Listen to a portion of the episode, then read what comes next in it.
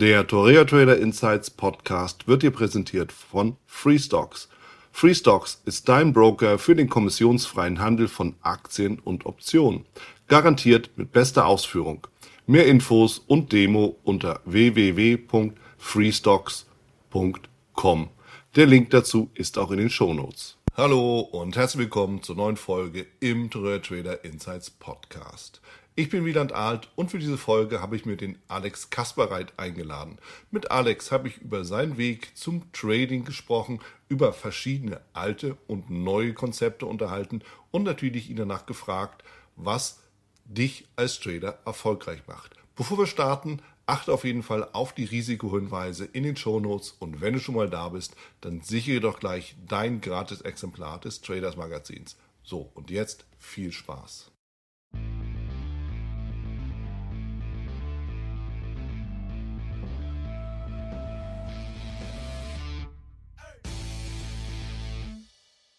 Ich bin hier zusammen mit Alex Kasperreit. Alex, und das ist das Witzige, ist zum gleichen Zeitraum wie ich in Thailand. Oder umgekehrt, ich bin zum gleichen Zeitraum in Thailand wie er, weil er lebt ja hier, ich bin aber nur zu Gast.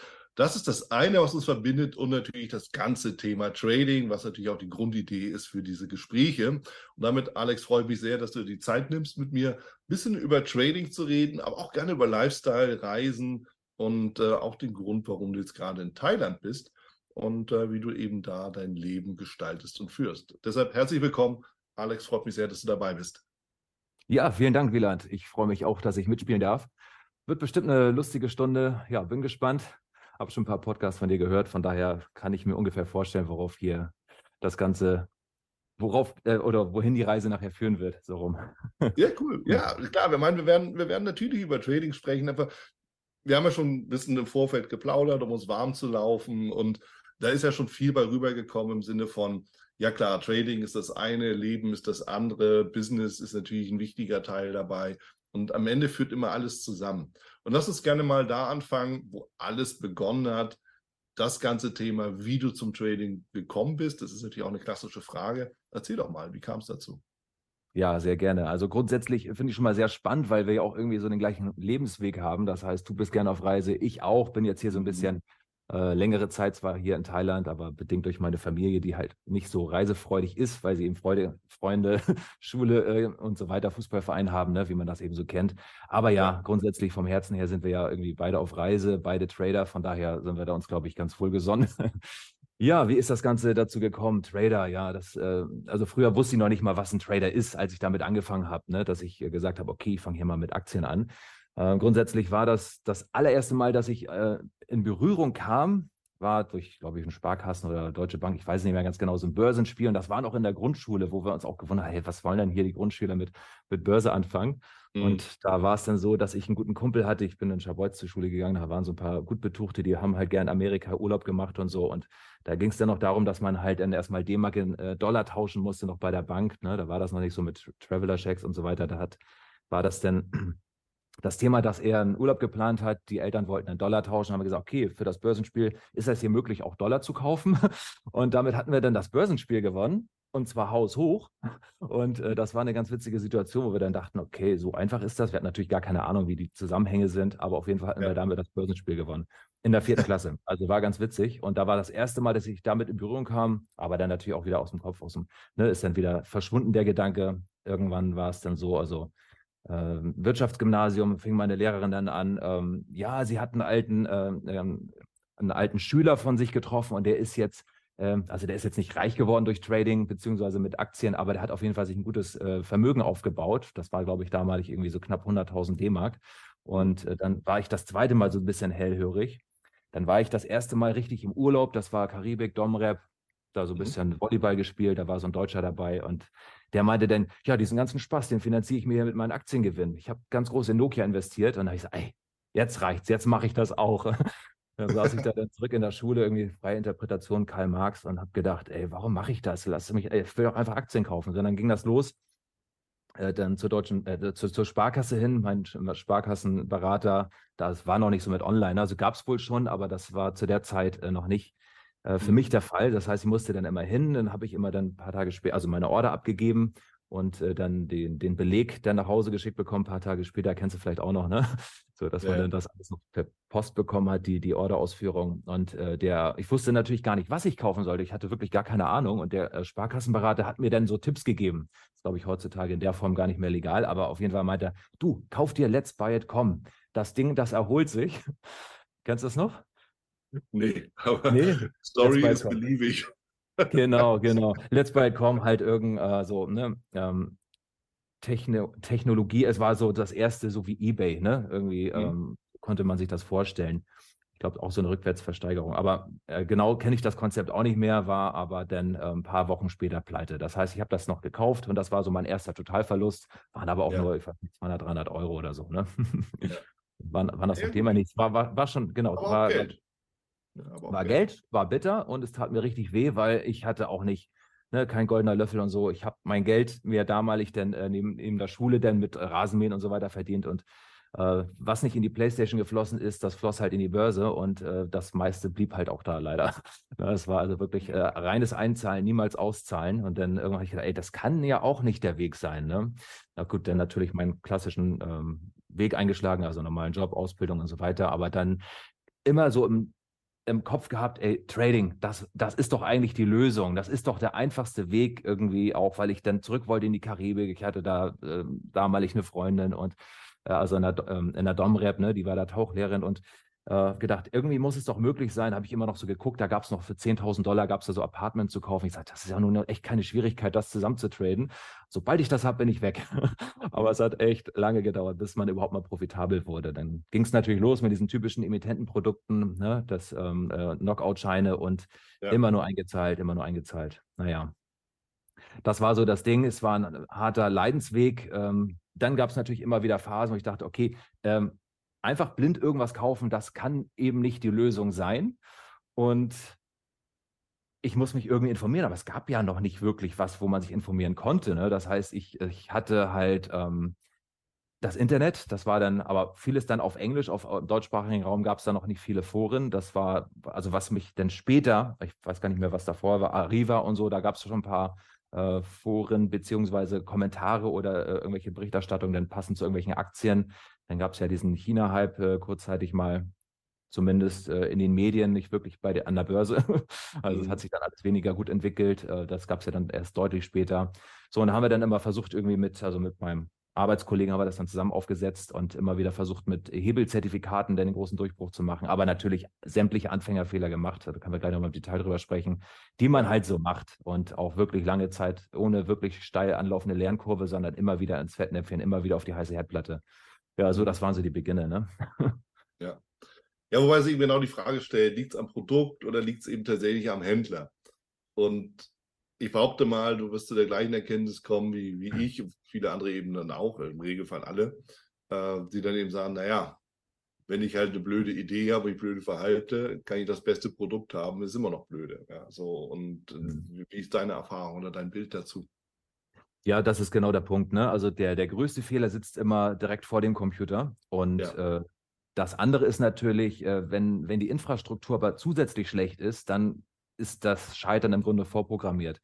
Und mhm. so war es eben oft, und das ist äh, damalig, ich meine, ich habe das jetzt seit 20 Jahren nicht mehr gehandelt, ne? aber ähm, also ähm, Knockout-Scheine und so weiter, das wird sich sicherlich auch irgendwie verbessert haben, besser reguliert und so weiter. Aber es war dann oft auch der Fall, dass man natürlich, man hat ja nicht viel Geld, man will einen möglichst großen Hebel haben. Das heißt, man kauft sich die Dinger, die kurz vorm Verfall sind oder vom Außendocken. Und da ist dann äh, oft so gewesen, dass man, ey, jetzt ist, kommt News, jetzt möchte ich das Papier kaufen und auf einmal keine, kein Datenfeed. Das heißt, das Ding steht still und dann möchte man kaufen, man wird ausgeführt und das Ding startet aber mit einem riesigen Intraday-Gap.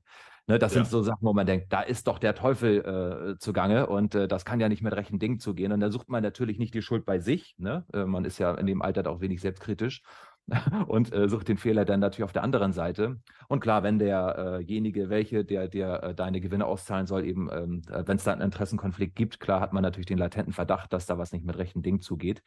Ja. Ähm, ja, aber in der Tat, wenn man eben langlaufende Zertifikate, vielleicht ohne Verfallsdatum und so weiter, dann eben nicht diese kleinen, schnellen Profite, das äh, muss man natürlich dann auch erstmal lernen.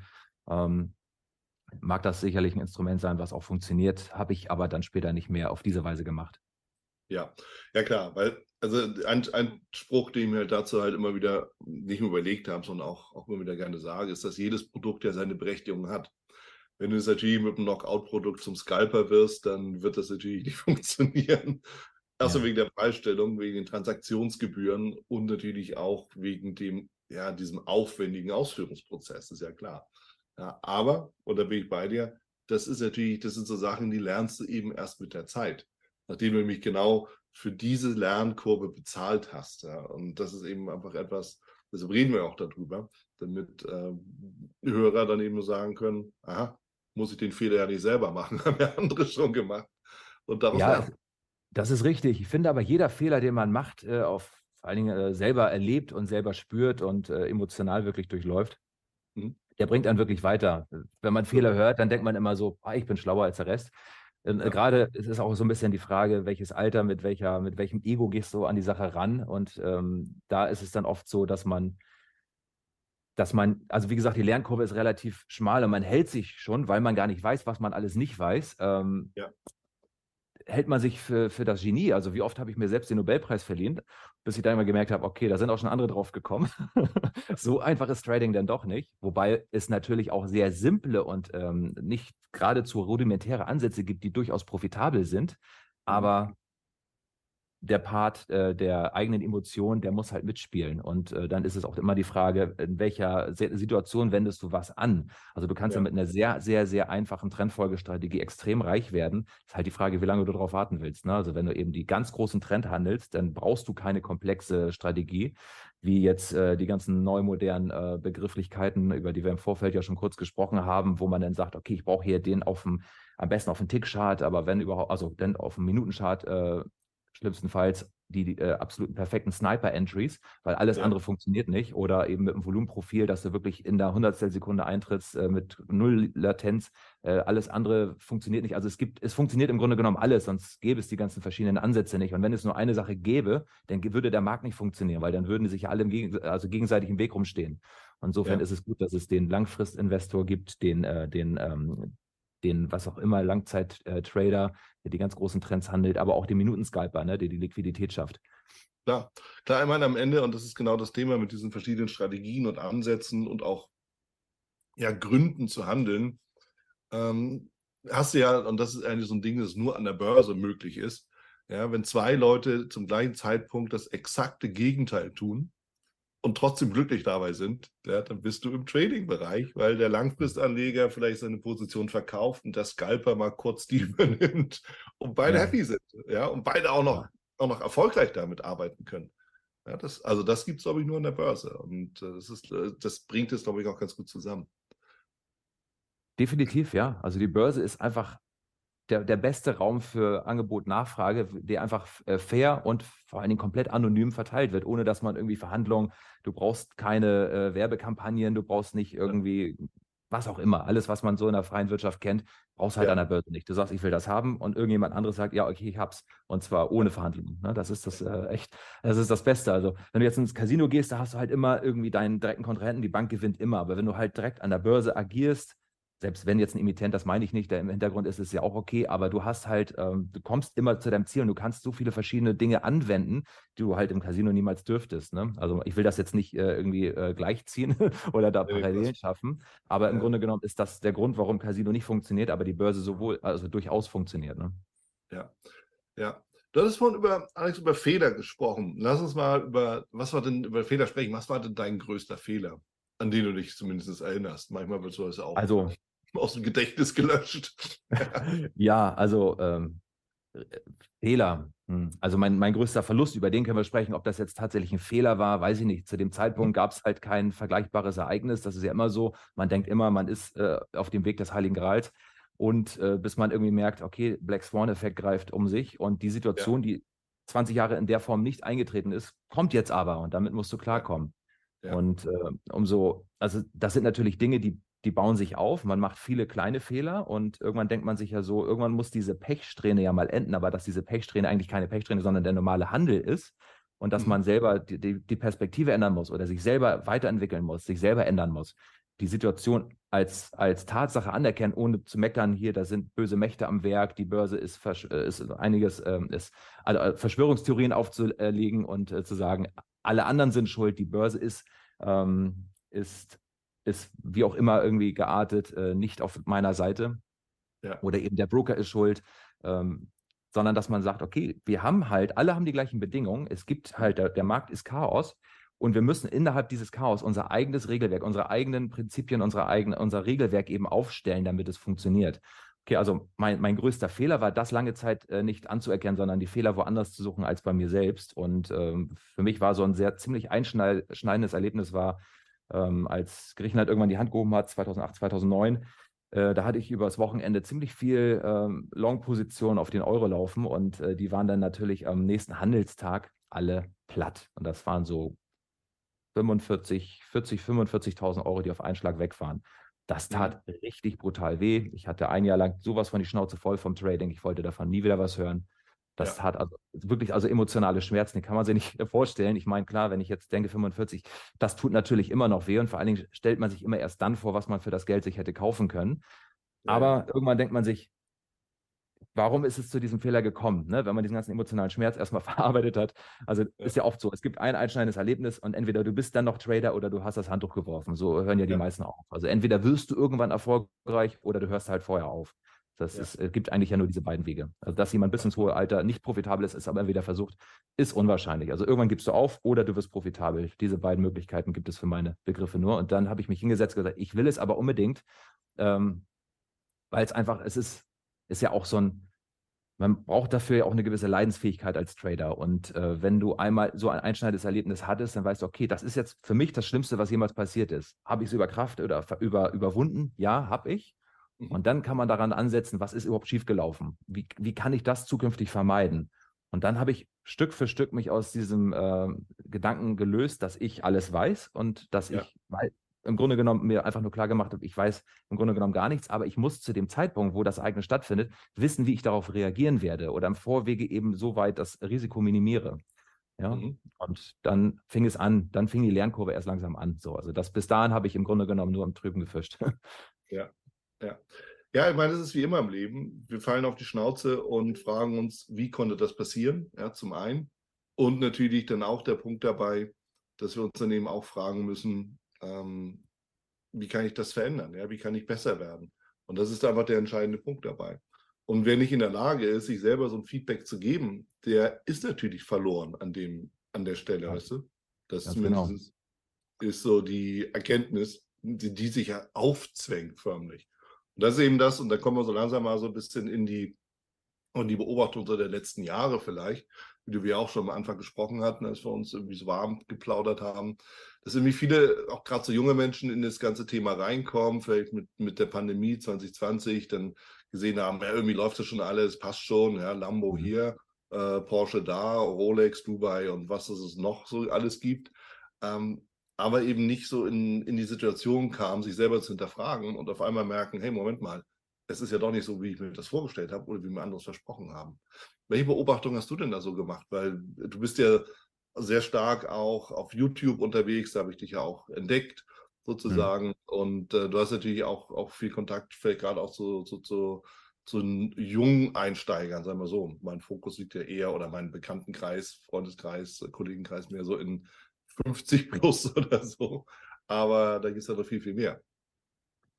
Also was mir auffällt ist, ich meine, wir hatten früher wenig Möglichkeiten, uns weiterzubilden. Als wir damit angefangen haben, da war das äh, Internet ja noch in den Kinderschuhen. Ne? Also Ende 90er, da war halt, da gab es noch nicht wirklich viel Informationsmaterial rund ums Trading. Da gab es ja. mal hier und da vielleicht irgendwie irgendwas, woran man sich äh, auf, also in der Tageszeitung so, ne? dass man sagt, okay, hier haben wir so ein paar Informationen, die man irgendwie nutzen kann.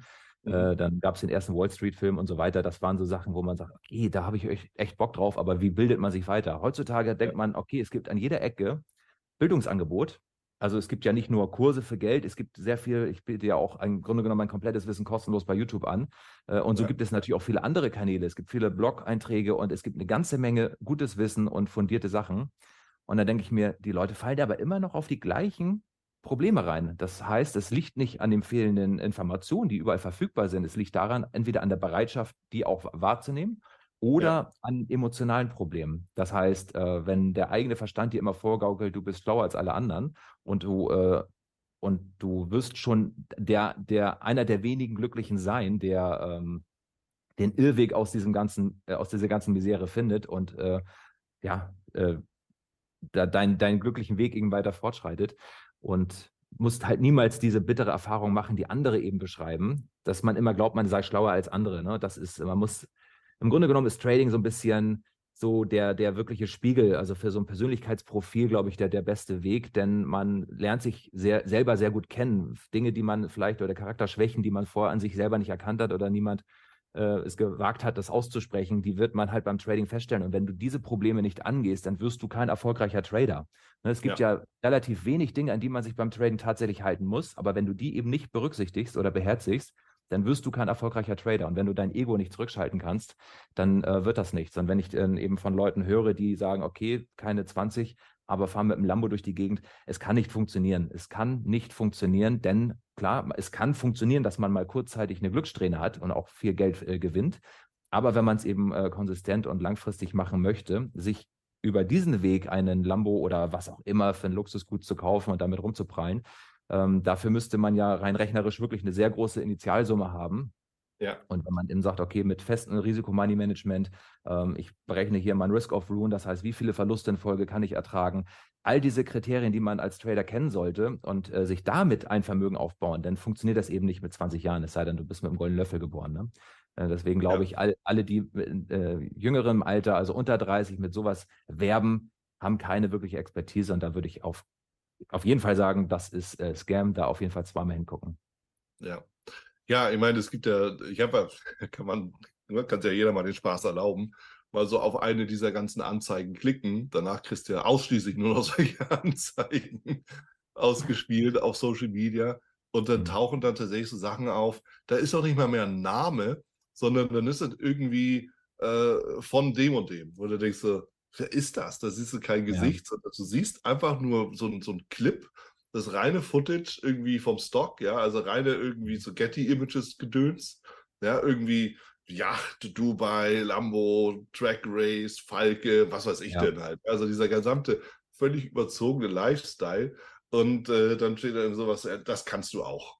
So, aber das ja. war's. Wer ist da nicht ein Argument? Und das sind dann so die Stilblüten, die dann da getrieben werden, oder?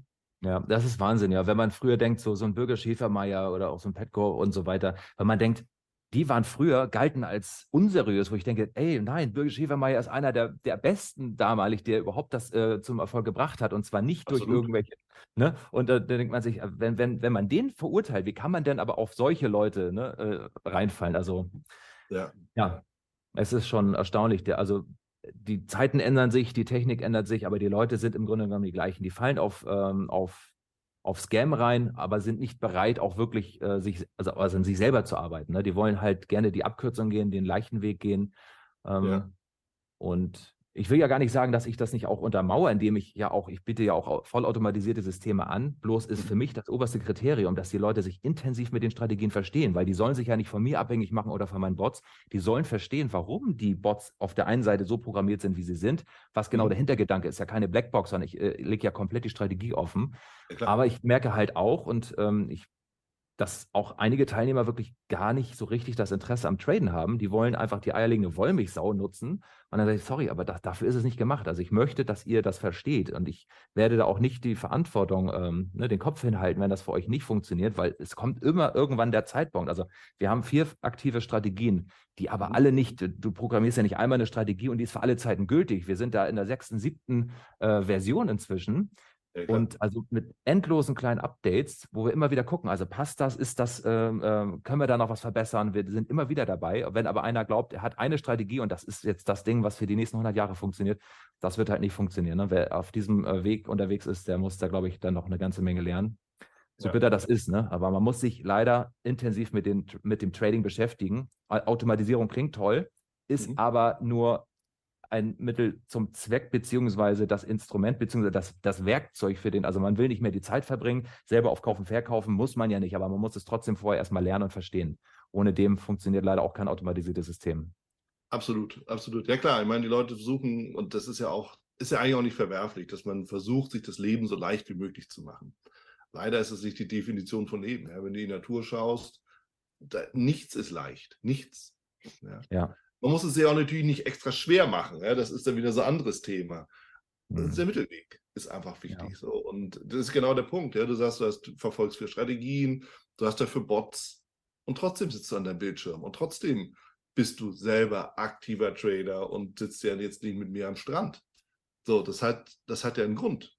Ja, und das ist ja Work-Life-Balance. Ich bin auch gerne am Strand. Ne? Genau. Ich bin ja auch hier in Thailand, genieße auch das Leben, aber das ist einfach auch mein Leben. Also für mich ist das keine Arbeitszeit in dem Sinne. Ich ja. liebe das einfach. Ich finde das so geil, einfach ähm, Systeme zu entwerfen.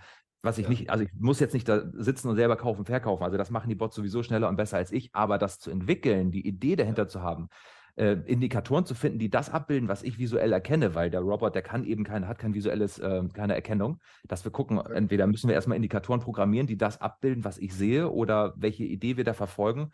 Da zu brainstormen, entweder mit meinen Teilnehmern, mit meinem Partner oder in der Mastermind, das ist einfach, das macht mir halt Spaß, das bringt mir Vergnügen. Ne? Aber ähm, klar, es ist, es ist harte Arbeit. Und wer eben sagt, das ist für ihn keine Leidenschaft, der sieht das nur als Arbeit, für den wird das auch beim ersten richtigen Rückstoß oder Rückschlag wird man dann in der Regel dann auch das Handtuch werfen. Wer eben diesen Leidensweg durchläuft, ohne auf der anderen Seite das, das Glück auch zu empfinden, der wird es wirklich schwer haben. Und das ist dann auch der Punkt, wo dann sich die Spreu vom Weizen trennt. Ja, ja. kann ich nur bestätigen. Ähm, das Ganze muss einfach Spaß machen. Punkt.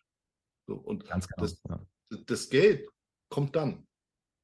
Aber das ist in jedem Job so. Ja? Trading ist ja ein Job. Und das drumherum, und das ist der Luxus, den wir haben, wir können ja noch da drumherum was bauen.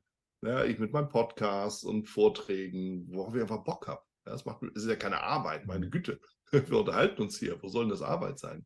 Ja. Arbeit ist ein bisschen das zusammenzuschneiden. Aber hey, das gehört auch mit dazu. Auch kein Thema. Genau. Ja. Bei jeder Leidenschaft gibt es ja immer auch den Part, also ich rede gerne über äh, Trading. Macht mir das Videoschneiden Spaß? Nein, aber es sind halt immer so Parts, die man trotzdem in Kauf nehmen muss sich ja. hinzusetzen, zu analysieren, ähm, sich auch Dinge eben zu durchlaufen, die halt jetzt nicht super viel Spaß machen. Und ich will nicht jetzt irgendwie auf die neue Generation bashen, auf gar keinen Fall. Ich denke, das gibt ja auch nicht da schwarz oder weiß, aber es ist, ähm, glaube ich, die Einstiegshürden beim Trading sind gering. Ne? Man muss nicht viel vorweisen, man kann einfach direkt starten. Und ich glaube, das ist für viele Leute, die ohnehin sagen, ja, so richtig arbeiten ist eigentlich nichts für mich, aber ich versuche es mal als Trader, da sind die Einstiegshürden gering. Das heißt, muss ja einfach sein ähm, dass man da so ein bisschen auf dem Holzweg ist. Denn Arbeit muss man immer reinstecken. Ne? Und das äh, ist für viele, glaube ich, so ein bisschen, die lassen sich da schnell dann von entmutigen. Arbeit bedeutet ja, auch, sich mit seiner Psyche auseinanderzusetzen und auch unangenehme Fragen zu beantworten. Ähm, das Ding, was sich einschaltet, wenn man gerade im Verlust ist oder wenn man womöglich ein gutes System hat und äh, dann aber in der Verlustserie hockt, was das mit einem anstellt, diese, diese Zweifel, die dann kommen und das, all das, das muss man durchlaufen und das ist Arbeit, das sich damit auseinanderzusetzen, zu erkennen, warum ist das überhaupt so, was, was passiert da eigentlich gerade im Kopf. Das ja. ist auch alles Arbeit und das ist einfach, man weiß eben gar nicht, was Trading alles beinhaltet, wie viel Arbeit es tatsächlich macht. Man muss nicht jeden Fehler selber machen, das ist richtig, aber man muss durchaus die richtigen, ähm, die richtigen Dreh- und Angelpunkte verstehen und äh, angehen, weil sonst wird es, wird es schwierig. Ich will jetzt nicht hier so, äh, so äh, ja, destruktiv klingen, äh, aber so einfach, wie es einige eben darstellen, ist es dann doch nicht. Ne? Also man muss schon wirklich auch Arbeit reinstecken und das ist, ich glaube, nee, was, viele Zuhörer, die da schon tief im Thema sind, äh, die ja. werden das sicherlich erkennen, aber vielleicht der eine oder andere, der vielleicht neu dabei ist, wirklich intensiv mit der Materie auseinandersetzen und äh, die richtigen Fragen stellen. Ja, ich meine, das ist halt genau der Punkt. Nee, du, du denkst beileibe nicht destruktiv oder, oder, oder abschreckend. Ganz im Gegenteil. Ich finde, und das ist auch, auch Ziel mit im Podcast, wirklich auch diesen, diesen Schleier wegzuziehen und zu sagen, ja, äh, nimm, mach ein Konto auf und bestell sofort den Lambo, übertreib. Ja.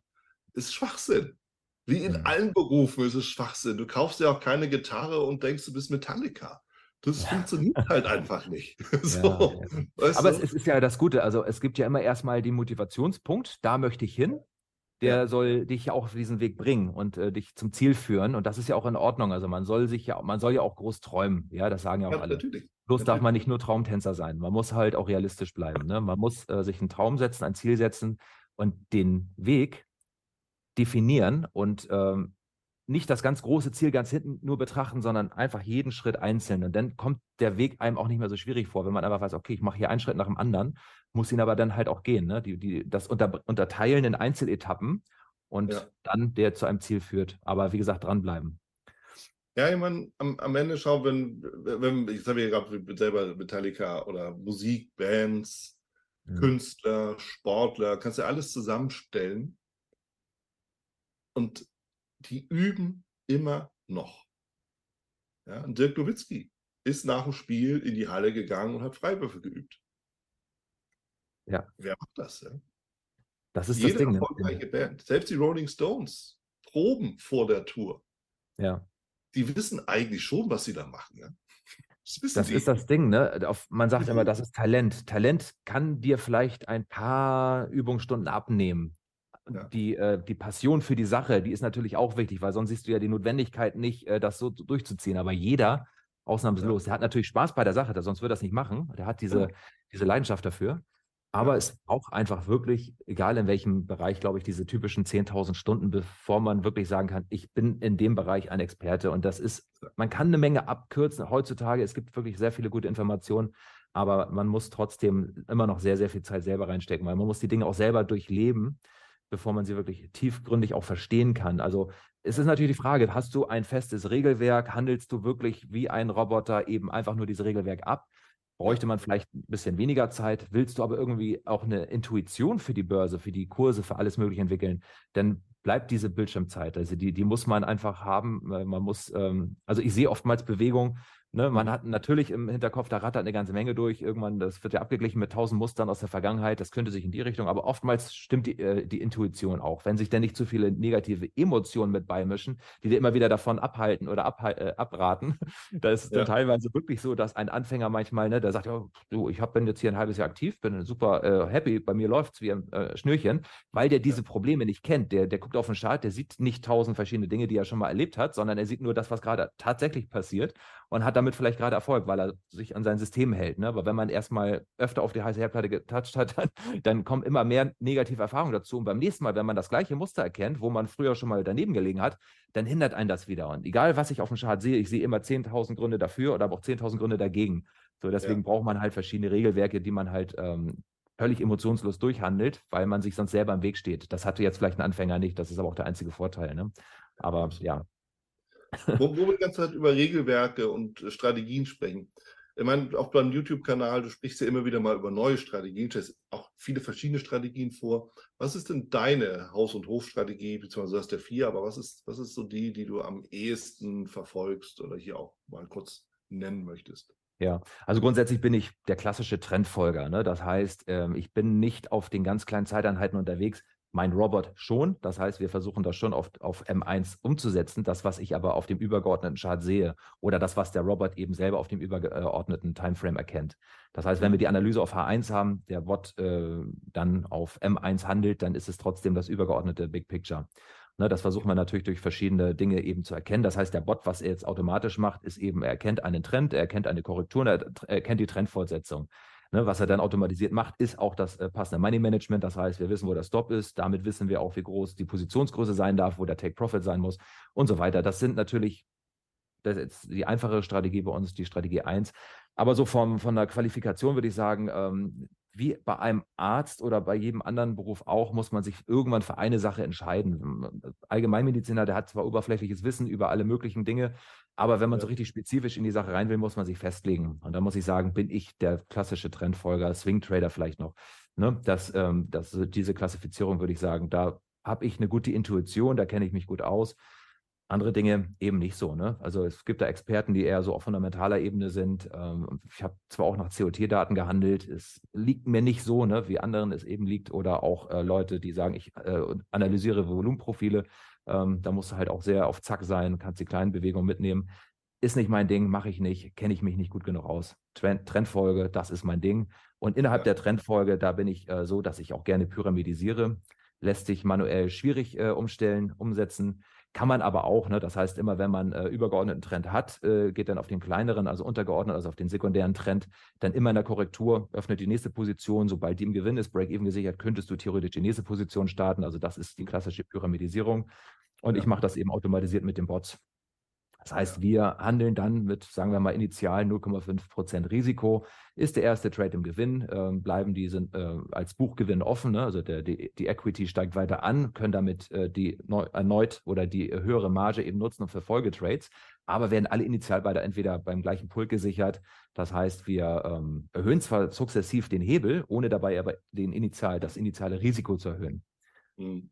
Auch das ist natürlich nur die halbe Wahrheit, denn äh, Risiko, wenn du größere Positionen hast, hast du auch größeres Risiko. Da erinnere ich mich selber düster an 2014, 2015, als die Schweizer Nationalbank den, den Hebel vom ähm, äh, die, die Deckelung zum, ähm, zum Euro weggenommen hat und das auch intraday ein 20% Gap gab. Ne? Das ist dann natürlich bei so einer Pyramidisierung auch äh, de definitiv äh, der Todesstoß. Also wenn eben der Broker nicht ausführen kann und der Kurs in die falsche Richtung rennt, dann drückt der Hebel natürlich in die falsche Richtung. Ne? Aber so unter normalen Bedingungen ist das halt eine Sache, die für mich ganz gut funktioniert.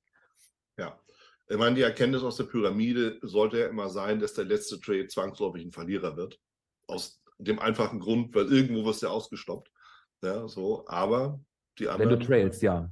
ja wenn ja. du trailst, ja. Wenn du also bis auf eine gewisse Korrektur hinterher ja. trailst, dann sind die letzten Trades innerhalb der Pyramide dann natürlich im Verlust. Wenn du aber sagst, du nimmst ein äh, Take Profit mit, dann sollten die natürlich dann alle im Gewinn schließen. Aber wir, ähm, ist, wir wissen ja nie, wir trüben ja alle im, äh, äh, wir fischen ja alle im Trüben so rum, äh, ja. dass wir niemals genau wissen, wo der Markt hingeht. Man hat gewisse Tendenzen, aber ist jetzt genau beim Fibonacci 38, was auch immer, der, der ja. Kehrtpunkt äh, oder dreht er äh, beim nächsten Unterstützung, beim Orderblock, Fair Value Gap, wo auch immer. Es gibt tausend Anzeichen, wenn man auf den Chart guckt, wo der Kurs drehen könnte.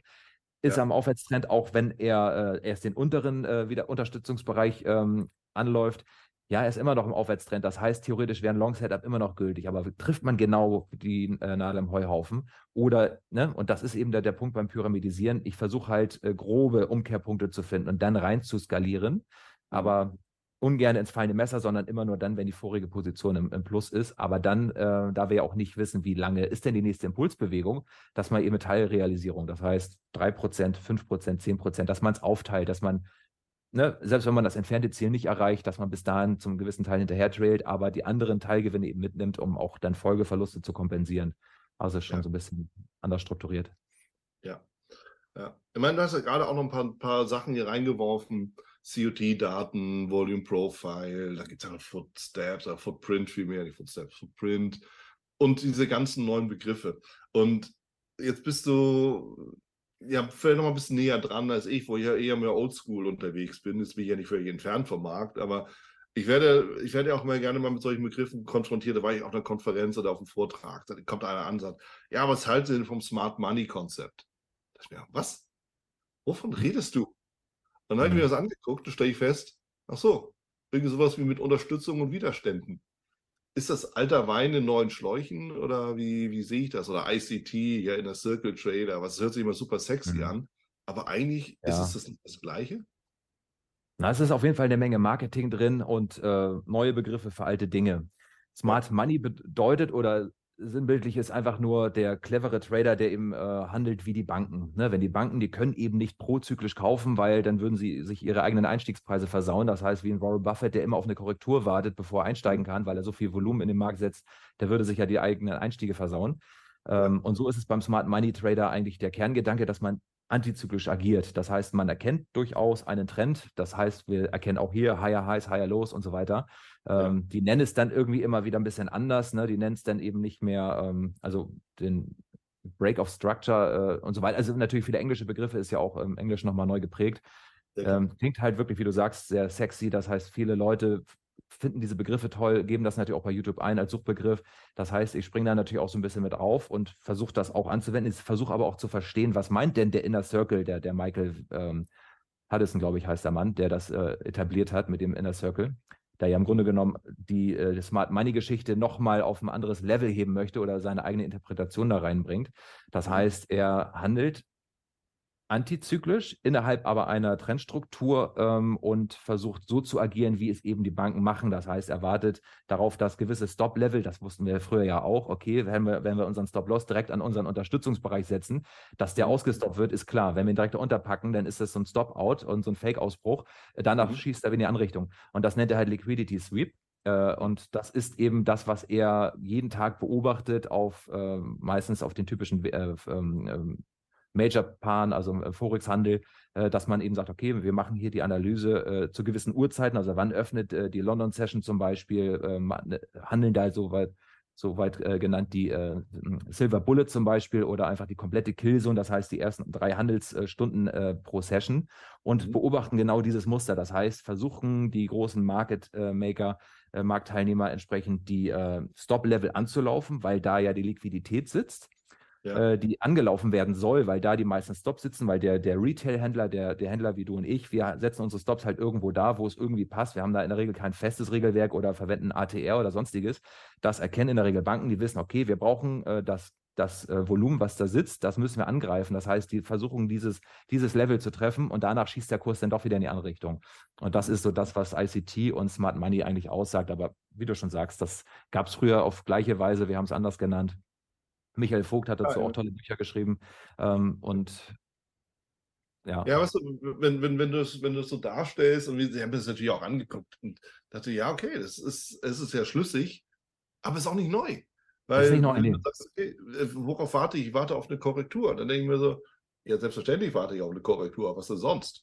so, so, ja. und wo findet diese Korrektur statt? Ja, offensichtlich an einem Unterstützung- oder Widerstandsbereich. Selbstverständlich, wo denn sonst? Und wo möchte ich gerne einsteigen? Ja, genau da, am Unterstützungs- oder Widerstandsbereich. Ja, worauf achte ich denn dann, dass ich einsteigen kann? Ja, auf vielleicht eine Umkehrkerze. So. Ja. Und das ist, weißt du, so, das ist ja, ja. nichts anderes. Ja, genau, klar, also diese Engulfing sind immer so ein ja, wir haben Bereiche und legen da so eine Kauf- oder Verkaufsorder rein und lassen uns einfach abholen, so Limit. Mhm. Ja, kannst du auch ja. machen. Aber es ist einfach nur eine Interpretation von einem demselben. Also alter Wein in neuen Schläuchen. Ganz genau. Äh, das, diese, es gibt ja auch viele, die wirklich diesen Ausbruch handeln wollen. Und die werden dann natürlich sehr oft veräppelt, weil wenn wir ja, uns nach Markttechnik, an, an der Markttechnik orientieren, müsste ja in einem Aufwärtstrend unter dem letzten Korrekturtief der Stop-Loss sein nach Ausbruch. Also mal angenommen, hier ist ne, eine Range und wir handeln, also wir sehen das ja, ist ja ein Podcast, sorry, ich muss mich erst an das Format gewöhnen.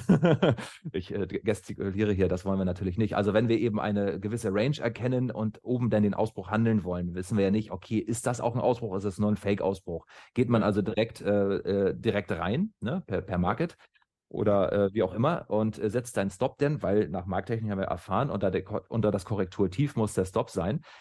Und äh, der Gedanke beim Smart Money ist eben, okay, die Leute, die oben einsteigen und die Banken haben eben, wenn die jetzt alle einsteigen würden, dann mhm. würde, gibt es ja nicht mehr äh, genug, äh, die das auch verkaufen wollen zu dem Niveau. Aber unten sitzen ja die ganzen Stops. Das heißt, die Leute, die oben einsteigen, das sind dann meistens so die, die Trottel, sage ich mal, äh, ne? die, also aus Sicht der, der Smart Money Trader, ne? genau, das sind dann die Trottel, die, die, die, das Dump Money, ne? das, das dumme Geld, die ja. oben eben äh, den Ausbruch handeln wollen und da ganz unten ihren Stop hinlegen. Das sind dann natürlich die, es können ja nicht alle gewinnen, ist klar, und das sind dann die, die den anderen die Gewinne auszahlen. Das heißt, die, die stärkeren Leute im Markt, die lassen die Pyramide bzw. den Kurs wieder einbrechen auf das Niveau und dann startet die Rakete, weil da haben sie das Volumen so. Und das ist das Ding und äh, das haben wir natürlich auch früher schon gehandelt. Das heißt, wir sind in einer Korrektur rein. Wir sind in der Regel, ja, die nächste Impulsbewegung wollten wir erwischen, aber wir wollten nicht den Ausbruch direkt handeln, weil wir wissen, okay, der Ausbruch kann immer ein Fake sein. Ne? Und äh, das, was ich eben gerne mache, ist, und das haben wir eben mit unserer Strategie 3, die ist nicht vollautomatisiert, die ist teilautomatisiert wir sagen, okay, wir wollen erst auf ein gewisses Preisniveau zurückkommen. Das heißt, da analysieren wir dann tatsächlich selber den Chart. Das machen wir in der Regel auf dem H4-Chart. Mhm. Wo wir dann sagen, okay, auf diesem Preisniveau, da ist der Preis fair. Das kann man jetzt ja mit, äh, äh, mit allen möglichen Instrumenten machen, also verschiedene Indikatoren über, über also ganz normalen äh, äh Stochastik oder ein RSI oder ähm, R oder eben auch durch die VWAP-Geschichten, also den Volume Average Price, ähm, ja. also volumenbasierter ähm, Durchschnittspreis und so weiter, wo man eben weiß, okay, hier haben wir einen fairen Preis. Wir können ja immer nur in Relation das Ganze sehen. Und wenn wir sagen, okay, hier ist er relativ günstig, äh, da lasse ich mich triggern und dann kommt der Bot, wird der Bot beim, in diesem Fall aktiviert. Alles, was dann wieder in steigende Richtung geht, natürlich auch nochmal gefiltert mit äh, vielleicht einem Supertrend oder anderen äh, Trendfolgeindikatoren, wenn man sagt, okay, wir haben hier ein gewisses Kaufniveau erreicht, der Aufwärtstrend ist noch intakt. Ab jetzt wäre ich bereit, wieder zu kaufen. So, und dann ist das der perfekte Einstieg für meine Pyramide. Nur als Beispiel. Ne? So, das versuche ich natürlich auch umzusetzen. Also Smart Money und so weiter, ja, die Begriffe nutze ich auch, aber im Grunde ist das, sind das Dinge, die man früher auch gelernt hat. Das ja. stimmt. Ja.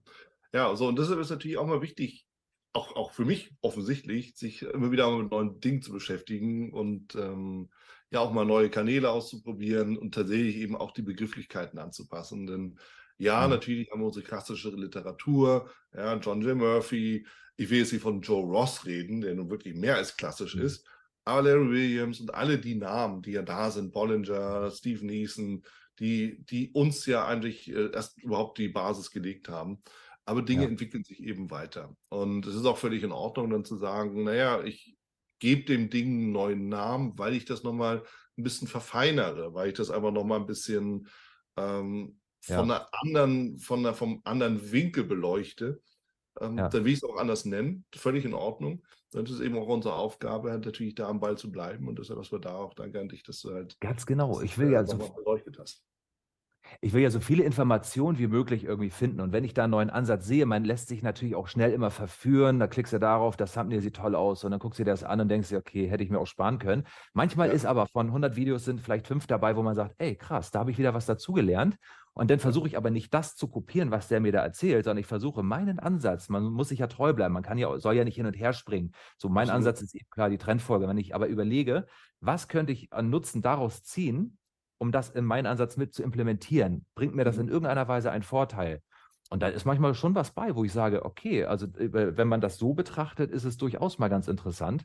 Und ja. Äh, ja, also von daher auch die ganzen alten Trader und wenn du da auch den Nicolas Davas äh, kennst, ne, der, das sind die, also die meisten, die wirklich erfolgreich waren, das sind eben Trendfolger. Und ich finde viele von diesen ICT und Smart Money Geschichten durchaus interessant, aber die sind alles andere als Trendfolger. Die wollen kleine Bereiche ähm, aus dem Markt skypen. Die suchen sich in der Regel den höchsten Punkt äh, des Tages und den tiefsten Punkt des Tages, wollen möglichst günstig einsteigen und wollen den höchsten Punkt des Tages angreifen. Also eher im Scalping-Bereich unterwegs. Ne, mit Mindest-CRV von 1 zu 5, also 1,5 zu 1 oder eben 2 zu 1. Ähm, ja. Und ich denke mir, warum nicht auch 10 zu 1? Warum bleibst du nicht drin im Trade? Ähm, warum versuche ich nicht den ganzen Trade rauszu, äh, auszukitzeln?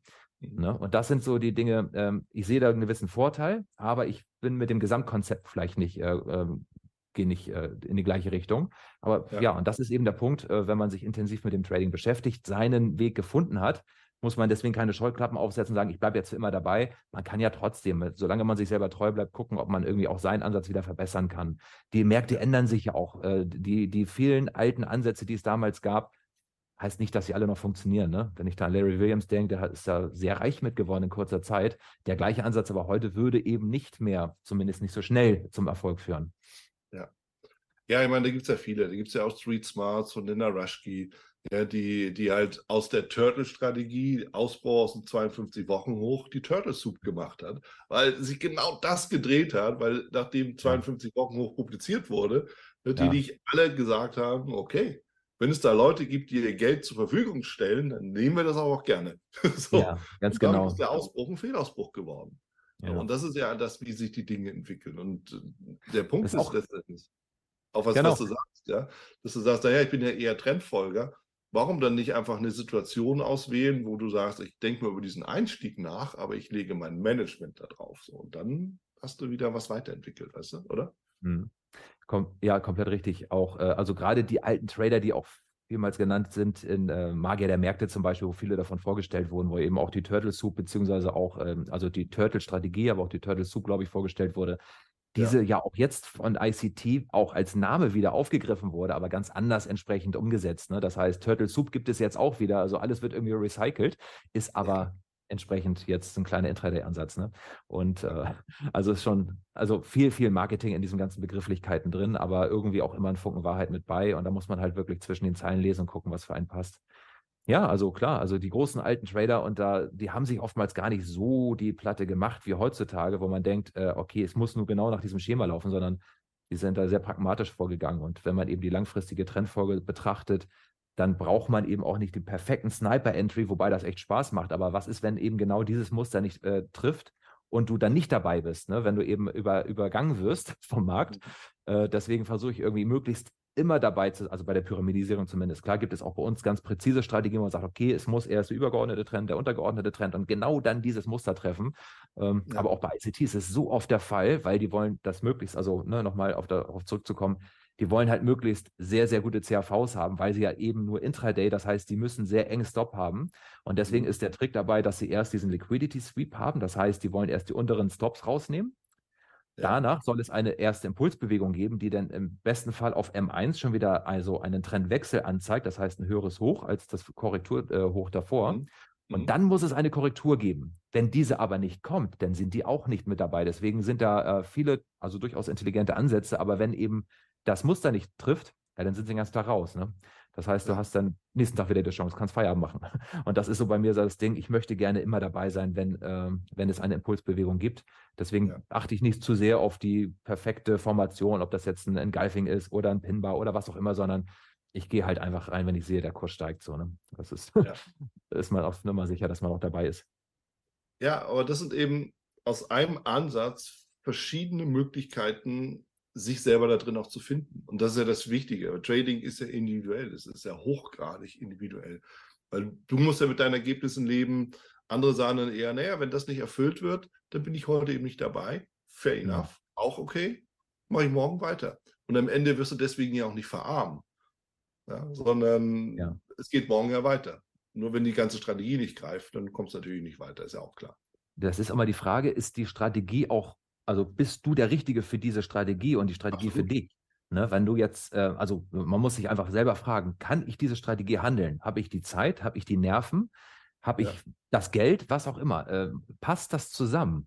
Und wenn ich sage, ich bin ähm, gerne auch draußen, ich habe auch Familie, ich bin auch gern nicht vom Computer. Und wenn ich auch diskretionär handelt, dann bitte nicht auf den kleinsten Zeiteinheiten, sondern ich setze mir einen Alarm, so dass wenn ich ganz gemütlich zum Computer gehe, immer noch die Möglichkeit hat zu agieren. Deswegen dieses Intraday, also für mich war das ja auch irgendwann der Grund, warum ich mich für Automatisierung entschieden habe, weil ich durchaus gerne die Intraday-Abstände, ne, auch wegen dem besseren CAV nutzen möchte, aber eben weniger Zeit davor verbringen möchte. Das war aber auch früher der Grund, als ich eben auch die Rohstoffe gehandelt habe, äh, mit dem COT-Signalen, das haben wir auf dem Tageschart analysiert. Und da hat sich so ein bisschen, da war eben der große Vorteil, wir handeln auf dem, äh, also wir investieren fünf Minuten am Tag, handeln ja. äh, die, die Tageskerzen, was sicherlich super entspannt ist. Aber wenn der Kurs sich tagsüber schon viel bewegt hat, geht halt sehr viel verloren, weil wenn der Kurs eben eine gewisse Distanz erstmal bereits gemacht hat und dein Stop nach Markttechnik unter muss, dann muss der ja umso weiter laufen, damit du überhaupt auf ein anständiges CAV kommst. Und so habe ich dann versucht, eben das umzusetzen, dass wir eben intraday die Einstiege bekommen, ohne mehr Zeit zu investieren. Da blieb für mich dann nur die Automatisierung. Ne? Aber wie gesagt, jeder sollte sich, wenn er mit dem Trading beginnt, fragen, habe ich irgendwie einen Hauptjob? Kann ich überhaupt der Scalper sein? Kann ich in dieser Zeit, in der meine Signale stattfinden, überhaupt am PC sein? Kann ich, also man macht ja immer schön die ganzen Backtests am, am äh, Trading View oder wo auch immer. Ja. Und achtet vielleicht gar nicht so unbedingt auf die Zeit. Bin ich zu dieser Zeit überhaupt wach? Kann ich das überhaupt gewährleisten mit einer gewissen, also mit einer minimalen Latenz? Weil das, was man sich im Internet teilweise zusammenrechnet, also auf dem Chart, das trifft real ja nicht unbedingt zu. Wenn du erst zum Computer gehst und dann dein Signal setzt, siehst aber 14.30 Uhr oder 15.30 Uhr die große Ausbruchskerze, weil da irgendeine News kommt, ja, dann braucht man sich ja nicht selber verarschen. Also du musst ja auch direkt dann auf Kaufen klicken. Ne? Ja, also das ja, ist halt dieses Reichrechnen mit irgendwelchen Backtests ist immer schwierig. Also da muss man schon sehr präzise vorgehen. Ne? Und da darf, das ist so das Ding, ne? wenn man glaubt, man hat was Tolles entwickelt. Ja. Ähm, funktioniert das auch über die letzten Jahre oder ist das jetzt nur auf die letzten paar Tage getestet? Äh, gerade diese Scalping-Geschichten auf Minutenchart, das ist natürlich richtig eine Mammutaufgabe, das auch auf die letzten Jahre mal zu backtesten. Ne? Das naja, und vor allem ein Punkt, den du genannt hast, funktioniert das auch für mich. Weißt du, weil klar, ich kann auf einem Vier-Stunden-Chart ganz tolle Signale finden, bringt mir bloß nichts um drei Uhr morgens. Also. Ja. Und das, das ist halt so die, die Situation, genauso wie Stundenchart. Stundenchart hast du tolle Signale, wenn du nicht vergisst, darauf zu gucken. Ja, so musst du ja. halt einen Wecker stellen, dass du einmal eine Stunde halt darauf guckst. Wer macht mhm. das? Ja, genau, ist aber die Frage. Ja. ja. Ähm, genau, also da ist halt mal die Frage, wie ist das System aufgebaut? Gibt es irgendwie schon ein ähm, sagen wir mal, ein ganz typischer Indikator oder so, so ein gleitender Durchschnitt ist eins der Kriterien. Der Durchschnitt, äh, gleitender Durchschnitt muss halt entsprechende Richtung sein. Wird der gerade gebrochen, kann man sich ja zum Beispiel schon mal das Signal bei TradingView lässt sich das ja sehr gut einstellen als Alarm senden. Dann hast du es direkt auf dem Handy, dann weißt du, okay, zum Stundenschlusskurs muss das Signal noch gültig sein. Das heißt, okay, ich habe hier ein gültiges Kaufsignal. Lass mir mhm. das, äh, das, das, der Alarm wurde mir gesendet. Da muss ich einfach nur zur nächsten vollen Stunde, damit das Signal dann noch gültig ist, äh, gegebenenfalls einen Ort absetzen oder nicht, dass man sich so ein bisschen vorbereitet. Ne? Aber wer erst dann zur nächsten vollen Stunde das Signal bekommt, geht dann zum Computer. Also da muss man äh, wirklich sich auch selber nicht in die Tasche lügen und sagen, okay, habe ich hier das Zeitmanagement, äh, kann ich das gewährleisten? Ja. Ne? Wenn du natürlich irgendwie im Labor arbeitest und kannst gar nicht an deinen Computer, dann kannst du so eine Strategie eben nicht handeln. Ne? Oder wenn du eben schlafen willst oder sonstige Dinge. Das ist auch für mich ein großes Problem, wenn ich hier in Thailand lebe. Ich habe ja mhm. vorher nur die US-Futures gehandelt. Äh, und wenn die eben gerade dann besonders äh, aktiv sind, wenn ich gerade schlafe oder ich meine Order nach Handelsschluss oder womöglich irgendwie dann, ne, äh, das, das funktioniert für mich nicht oder ich muss halt mitten in der Nacht meinen Wecker stellen. Da ist dann auch wieder die Automatisierung sicherlich ein gutes Hilfsmittel, wobei viele Broker ja an sich ja auch schon mit sämtlichen Order-Erweiterungen, Order-Ergänzungen eben auch, ähm, kann man sich ja schon eine Halbautomatisierung gut zurechtbasteln, ohne jetzt da wirklich Programmierkenntnisse zu haben. Da ja. gibt es ja schon tolle Möglichkeiten. Ja, ich meine, man muss das Trading natürlich auch dem Lifestyle anpassen oder dem Lebensstil auf Deutsch ja, und auch der Zeitzone, in der man ist. Und das ist, das ist ja, ich meine, du bist ja stationär, wo du auch durch die Gegend gereist bist, bevor du dich dann niedergelassen hast, erstmal. Mhm. Aber mir geht es ja auch so. Ja, ich muss mir auch immer überlegen, äh, welchen Markt will ich jetzt eigentlich handeln, welchen Markt ja. kann ich handeln. Ja? Wenn ich in Südamerika bin, zwängt sich förmlich der US-Markt auf. Wenn mhm. ich in Europa bin, kann ich es mir aussuchen. Wenn ich in Asien bin, ah, bleiben wir ja. vielleicht beim deutschen Markt oder gucken uns mal den asiatischen an. Weißt du? so, aber das. Ja. Wenn man einen halt gewissen Rhythmus hat, wenn ich hier länger bin, dann kann man wirklich sagen, so vormittags ist halt Bürokram, Analyse und so weiter. Und ja. ne, wenn dann die, äh, wenn dann äh, die London-Session startet, ne, merkt man, okay, ich handle grundsätzlich nur die US-Märkte, aber dennoch merkt man ja auch, dass außerbörslich der US-Markt eben sich dann zur London-Session entsprechend schon bewegt. Ne? Und ja. hier die Asien-Session, die kann man entsprechend komplett auslassen, weil da ist so wenig Bewegung drin. Es sei denn, man skype wirklich die kleinen Bewegungen in der Seitwärtsrange, aber haben wir darüber okay. gesprochen, ich bin eher so der Trendfolger. Ich suche natürlich auch gerne auch ähm, neue Bereiche, wo ich sage, ich möchte mich auch diversifizieren durch andere Strategien, äh, wenn wir eben all unsere Strategien immer nur auf Trendfortsetzung äh, äh, platzieren dann mhm. stehen wir uns selber so ein bisschen im Weg. Das heißt, auch ich gucke mal hier und da, kann man hier auch mal eine Seitwärtsstrategie etablieren. Ist aber für mich jetzt noch nicht der große Durchbruch. Also, ne, das ist noch so eine Entwicklung. ja, ja. Ja, cool. Cool. Alex, ich schaue mal auf die Uhr. Wir haben jetzt knapp eine Stunde. Mhm, okay. Und ich glaube, wir haben echt eine Menge, eine Menge besprochen und ich fand es unfassbar interessant auch mit dir eben nicht nur darüber zu sprechen, wie du selber zum Trading gekommen bist, weil das schon mal immer super interessant ist, sondern eben auch mal diese Brücke zu schlagen von den Oldschool-Konzepten, Oldschool mal in Anführungszeichen, hin zu den neuen Namen für Oldschool-Konzepte mhm. und äh, auch mal so zu schauen, okay, was bedeutet Trading eigentlich individuell? Und am Ende, und das hatten wir schon auch im Vorgespräch ein bisschen besprochen, ähm, ja, es gibt viele verschiedene Ansätze, aber am Ende landet man doch immer am gleichen in der Ausführung, wo man sagt, naja, irgendwie gehen wir doch aus, aus verschiedenen Gründen am gleichen Punkt in den Markt. Und so ein ja. bisschen hört sich das auch für mich so an. Ähm, da gibt es auch Management-Ansätze mit der Pyramide zum Beispiel, was ich sehr spannend finde, sich darüber mal Gedanken zu machen, ob man da nicht irgendwie was machen kann. Und äh, damit hast du schon, schon viel, viel, viel Informationen halt auch hier für uns weitergegeben. Und eine letzte Frage habe ich noch an dich, bevor wir dann, äh, dann auch das Gespräch schließen. Und zwar ist es der Klassiker, kennst du auch schon aus den anderen äh, Interviews, was ist so deine Empfehlung für jemanden, der startet? Um, worauf gilt es zu achten? Worauf sollte ich eigentlich wirklich losgehen? Ja, zuallererst, äh, genau um das Thema auch abzuschließen, ähm, ne, die äh, neue Begrifflichkeiten eigentlich für, für alt, äh, altbekannte Sachen. Ja. Fangt mit dem Buch an, ähm, Magier der Märkte. Das ist wirklich, ich weiß nicht, was ist 70er, Anfang 80er geschrieben worden? So in dem Dreh, ich weiß es selbst nicht, aber. Ja, genau. Also wirklich, und da, wenn man das heute liest, dann denkt man sich, äh, das ist so alt. Es sind im Grunde genommen immer noch die gleichen Ansätze, die wir heute handeln unter neuen Begrifflichkeiten. Also erstmal mhm. verstehen, was hat man früher gehandelt. Klar, die Technik hat sich ein bisschen geändert, aber im Grunde genommen die Muster sind immer noch die gleichen. Ne? Klar, die Muster ändern sich auch mal, aber ähm, wirklich an der Basis anfangen, zu verstehen, wie funktionieren die Märkte und dann sich irgendwann auch wirklich äh, zu fokussieren, zu prüfen, was bin ich für ein Charakter, was, ist, was möchte ich für ein Trader sein und dann seinen Weg gehen, eine, eine Richtung einschlagen. Mal klar, man kann überall mal ein Praktikum machen als Volumentrader, als äh, Scalper, was auch immer und dann mhm. gucken, wo fühle ich mich wohl. Ähm, ja, habe ich die Zeit, möchte ich auch äh, den ganzen Tag, also sind meine Augen überhaupt gut genug, um den ganzen Tag auf kleine Charts zu gucken, will, will ich das alles machen, also selber ausprobieren, wo fühlt man sich wohl und dann ja. dort Experte werden und zwar wirklich durch Üben, äh, man muss ja nicht gleich Geld in die Hand nehmen. Es gibt heute überall ein Demokonto. Äh, bei jedem CFD-Broker kann man sich ein Demokonto einrichten. Einfach ja. üben, ein, einrichten. Und wenn man merkt, man, ver, man vermehrt das Demogeld, dann mit einer kleinen Summe anfangen. Nicht sagen, okay, ich habe 100.000 geerbt, ich möchte auswandern, ich möchte davon leben, sondern erstmal anfangen mit 1.000 Euro, mit 5.000 Euro. Mit CFDs kann man perfekt in beide Richtungen skalieren, also wirklich mit kleinen Summen starten und dann gucken, schaffe ich denn das, was ich da eben mir zurechtgebaut habe, auch im realen Handel? Also mhm. zeitmanagementmäßig, aber auch technisch und äh, überhaupt, ne, passt das alles zusammen? Äh, Habe ich die Emotionen im Griff? Egal wie wenig Geld, Emotionen kommen bei mir sogar beim Demokonto teilweise auf. Deswegen, also das sollte man nicht unter, äh, unterschätzen, ne, die, die emotionalen äh, Strickfallen. Und mhm. dann kann man Stück für Stück eben sich äh, reinarbeiten und dann bei dem Thema bleiben, versuchen mehr zu lernen, aber nicht in den Ansätzen zu springen. Und ich glaube, das ist der wichtigste Punkt. Springe nicht in den Ansätzen, wenn du erstmal was gefunden hast, auch wenn du eine Verlustserie hast, eine Leidens, äh, Leidensweg, dann versuchen, das zu, ähm, für die Zukunft robuster hinzubekommen, ohne komplett den Ansatz über den Haufen zu werfen. Weil irgendwann wirst ja. du feststellen, der alte Ansatz, wäre ich dabei geblieben, wäre doch profitabel gewesen. Ne? Das ist jetzt nicht zwangsläufig so, man muss schon immer, äh, man ist seines Glückes Schmied, man muss daran arbeiten, aber deswegen komplett den Ansatz äh, zu verwerfen und zum nächsten zu springen, der wird irgendwann auch eine Verlustserie haben und dann fängt man wieder von vorne an. Also irgendwann dabei bleiben, sonst wird man nicht erfolgreich. Das ist so mein Schlusswort. ja, perfekt. Klasse, Alex. Vielen Dank für das Gespräch. Wir werden das zu gegebener Zeit fortführen, sehr gerne. Und ja. äh, erstmal alles Gute. Vielleicht sehen wir uns persönlich nochmal auf der Insel, wo du bist. Und, Komm äh, gern vorbei. Jederzeit.